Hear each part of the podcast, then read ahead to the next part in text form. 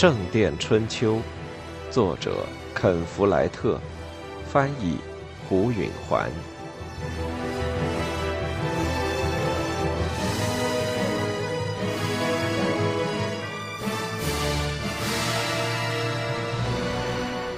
二，威廉伯爵在去沃尔伦主教城堡的路上，在他拥有的乳牛渡磨坊逗留了一下。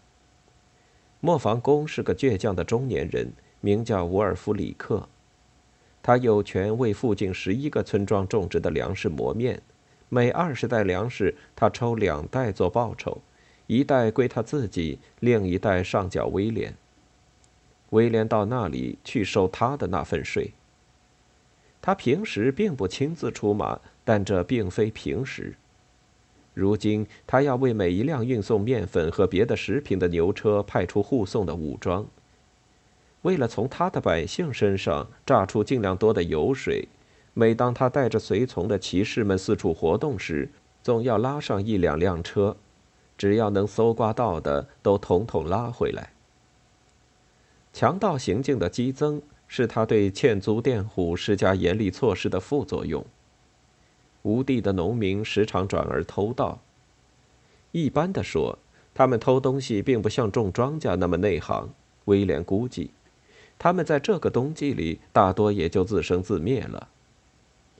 起初，他的这种估计证实是对的。强盗要么劫掠单身的路人，所获无几；要么毫无组织地袭击防御坚固的目标，徒劳而返。后来，不知怎么的。强盗们的行动有章法了。现在他们总是以至少两倍于守军的人数来攻击。米仓装满时，他们就来，这说明他们经过了仔细的侦查。他们的攻击来得急，去得快，而且他们敢于拼命。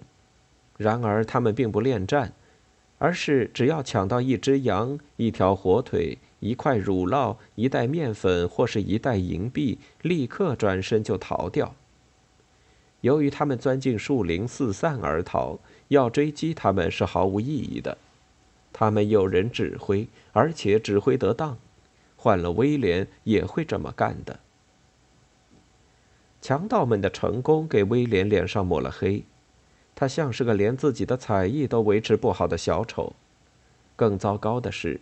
这些强盗似乎很少偷抢别人，倒像是专门针对他的。威廉最痛恨的莫过于感到人们在背后嘲笑他，他这辈子都在强迫人们尊重他和他的家庭。这伙强盗使他前功尽弃。尤其让威廉恼火的是人们在他背后所说的那些话，他这是自作自受。他对他的佃户这么无情，现在他们在向他报复，这是他活该。这类话气得他都要晕了。威廉和他的骑士们吃进乳牛肚的时候，村民们惊恐失色。威廉怒视着那一张张瘦削惊惶的面孔，在门洞里露了一下，就又缩了回去。这些人曾派他们的教士去求他。要他答应他们今年自己磨面，说是他们缴不起给磨坊十抽一的钱了。那教士的态度傲慢，威廉差点想拔掉他的舌头。天气很冷，注水池边上还结着冰，磨坊的水轮停着不转，磨石没有声响。从磨坊旁边的那所房子里走出一个女人。威廉看到她，感到一阵性欲的冲动。她大概有二十岁，长着漂亮的脸蛋和一头深色的全发。虽然闹着饥荒，她的乳房仍然很大，大腿也很结实。他露面时样子很愉快，但一看到威廉和他的骑士，脸色唰的一变，立刻退回了屋里。他不喜欢我们，瓦尔特说。他一定是看见了格瓦斯。这是个老笑话，不过他们还是都笑了。他们拴上马匹，这几名随从已经不是国内战争刚起来时威廉带在身边的原班人马了。当然，瓦尔特还追随在他的身边，还有丑鬼格瓦斯和斧头修。但吉尔伯特在和采石工的那场遭遇战中丧了命，由季尧姆顶替了。迈尔斯在诺里奇的一家酒馆里，因为掷骰子而拔剑相拼，掉了一条胳膊，所以路易斯取而代之。他们已经都不是小伙子了，但他们的言谈举止和过去没什么两样，吃喝嫖赌，寻欢作乐。威廉已经数不清他们砸过多少酒馆，折磨过多少犹太人，糟蹋过多少黄花姑娘。那个磨坊工走了出来，他的愠怒的表情无疑是因为多年来磨坊工一直不受人欢迎。他那怨天尤人的神气，如今被忧虑所掩盖，这倒蛮好。威廉喜欢在自己露面时，人们担惊受怕。我还不知道你有个女儿呢，沃尔弗里克。威廉说，戏弄地瞧了他一眼。你一直藏着她，不让我看见。那是马吉，是我老婆。他说：“放屁！你老婆是个不中用的干瘪老太婆。”我记得。我的梅去年死了，老爷，我又娶了一个。你这只老脏狗！威廉狂笑着说：“这老婆要比你小三十岁呢，二十五，那也够多的了。”我的面粉呢？二十袋里有我一袋，都在这儿了，老爷。要肯赏光，就进来看吧。要进磨坊，就要经过住房。威廉和他的骑士们跟在伍尔弗里克后面进了那个单间的住房。磨坊工的年轻老婆跪在火前，正在添柴。她弯着身子，外衣在臀部紧绷着。威廉注意到，他的腰腿很丰满。在饥荒中，磨坊工的老婆当然是不会挨饿的。威廉站住脚，打量起他的臀部。骑士们咧嘴笑着。那磨坊工忐忑不安了。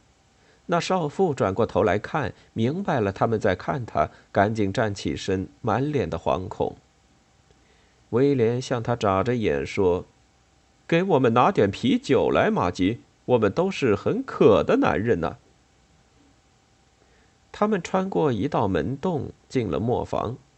在圆形的打谷场外排着一袋袋面粉，数量不多。通常都要垒放到一人多高。就这么些，威廉说：“今年收成太坏了，老爷。”沃尔夫里克紧张地说：“我的呢？这儿呢，老爷。”他指着八九袋的一堆。什么？威廉感到脸一下红了。这是我的，我有两辆大车在外边等着，你就给我这么点？沃尔夫里克的脸一发悲哀了。我很抱歉的，老爷。威廉数着面粉口袋，只有九袋，全都在这儿呢。沃尔弗里克说，他几乎要哭出来了。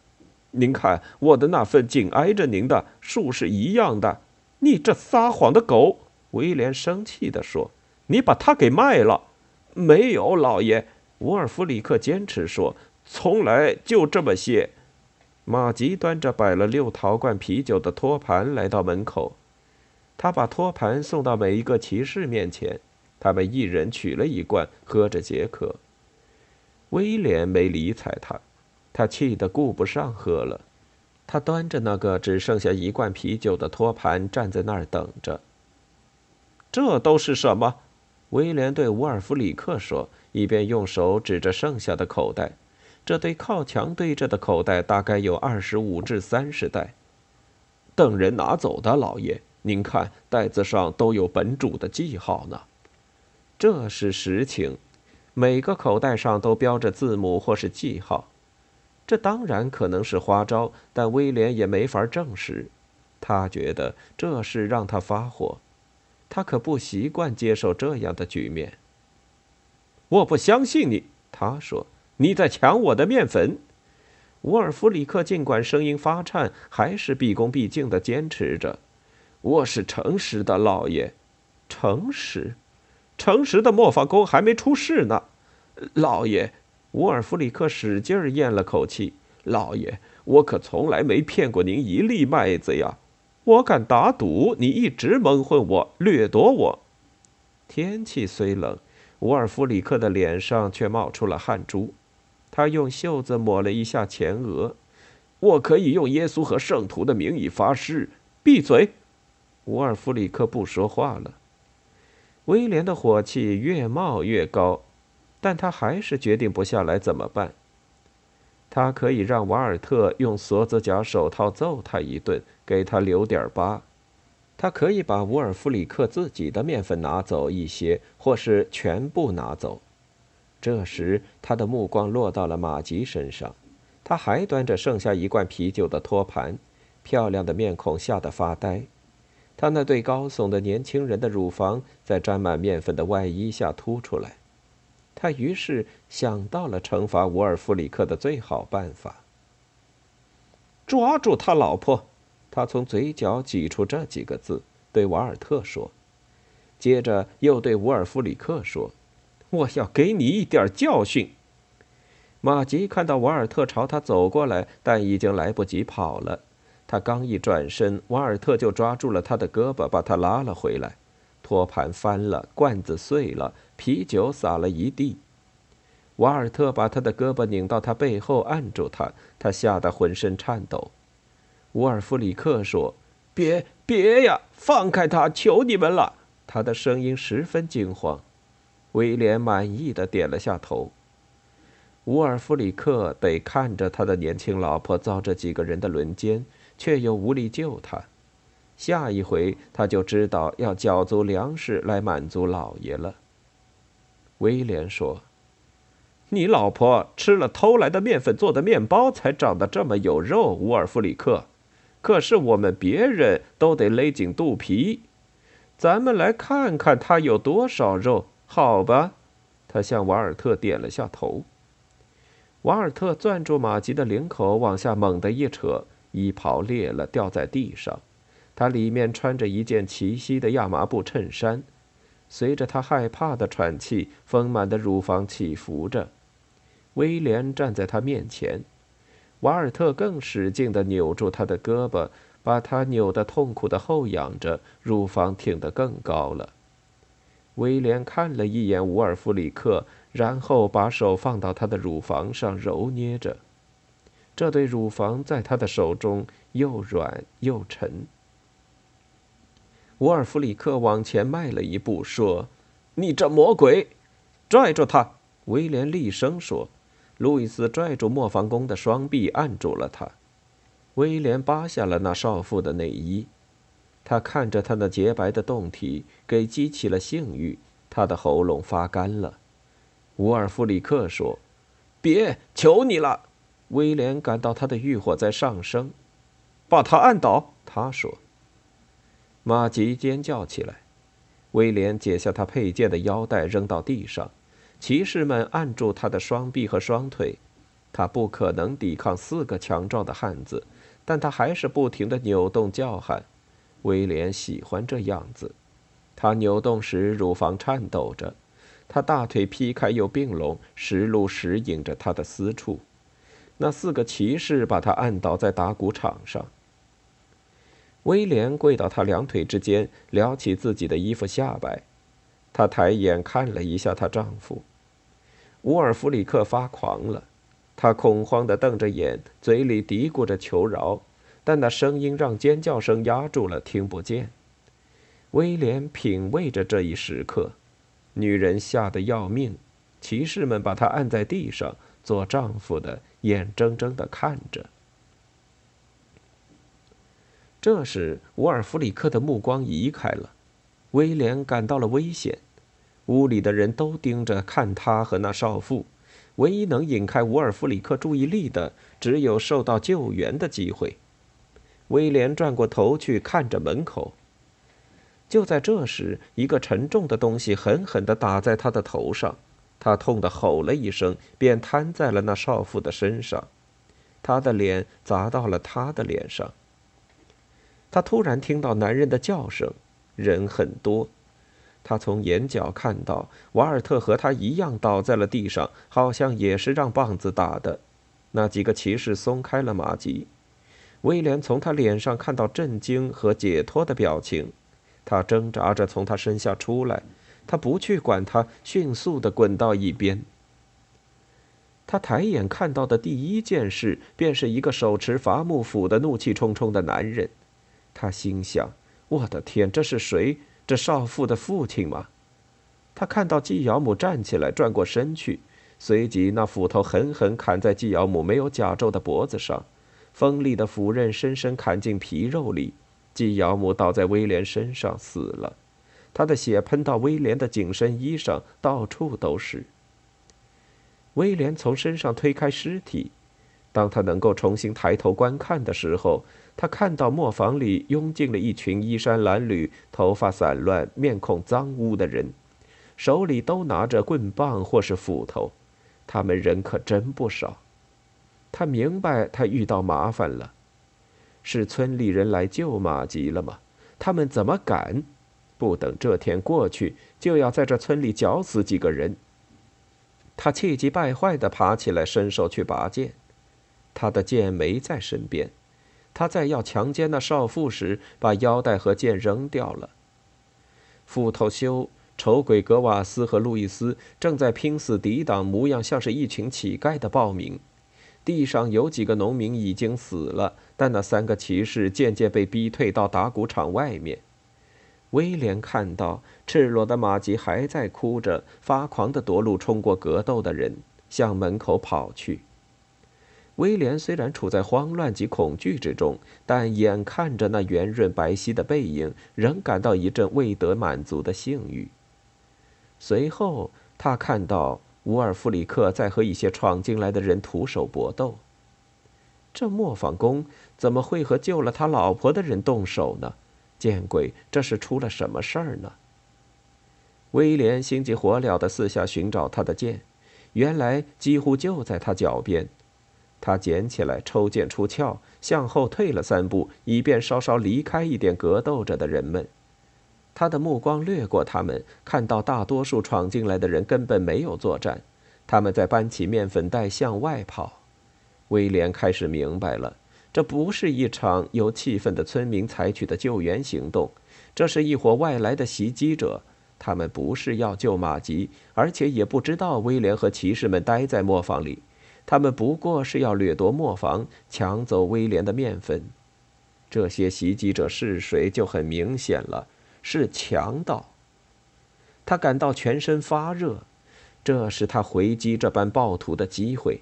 他们一直在抢空他的仓房，吓得全郡不安。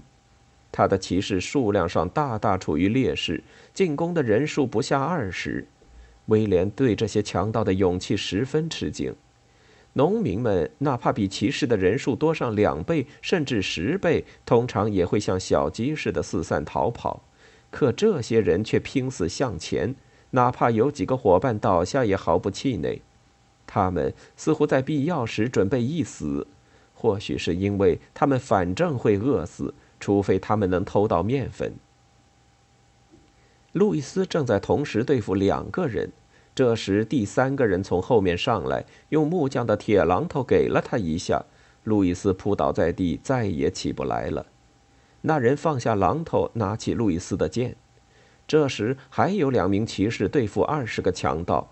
但瓦尔特已经从头上挨的那一记棍棒中清醒过来，立即拔剑加入了混战。威廉也举剑投入了战斗。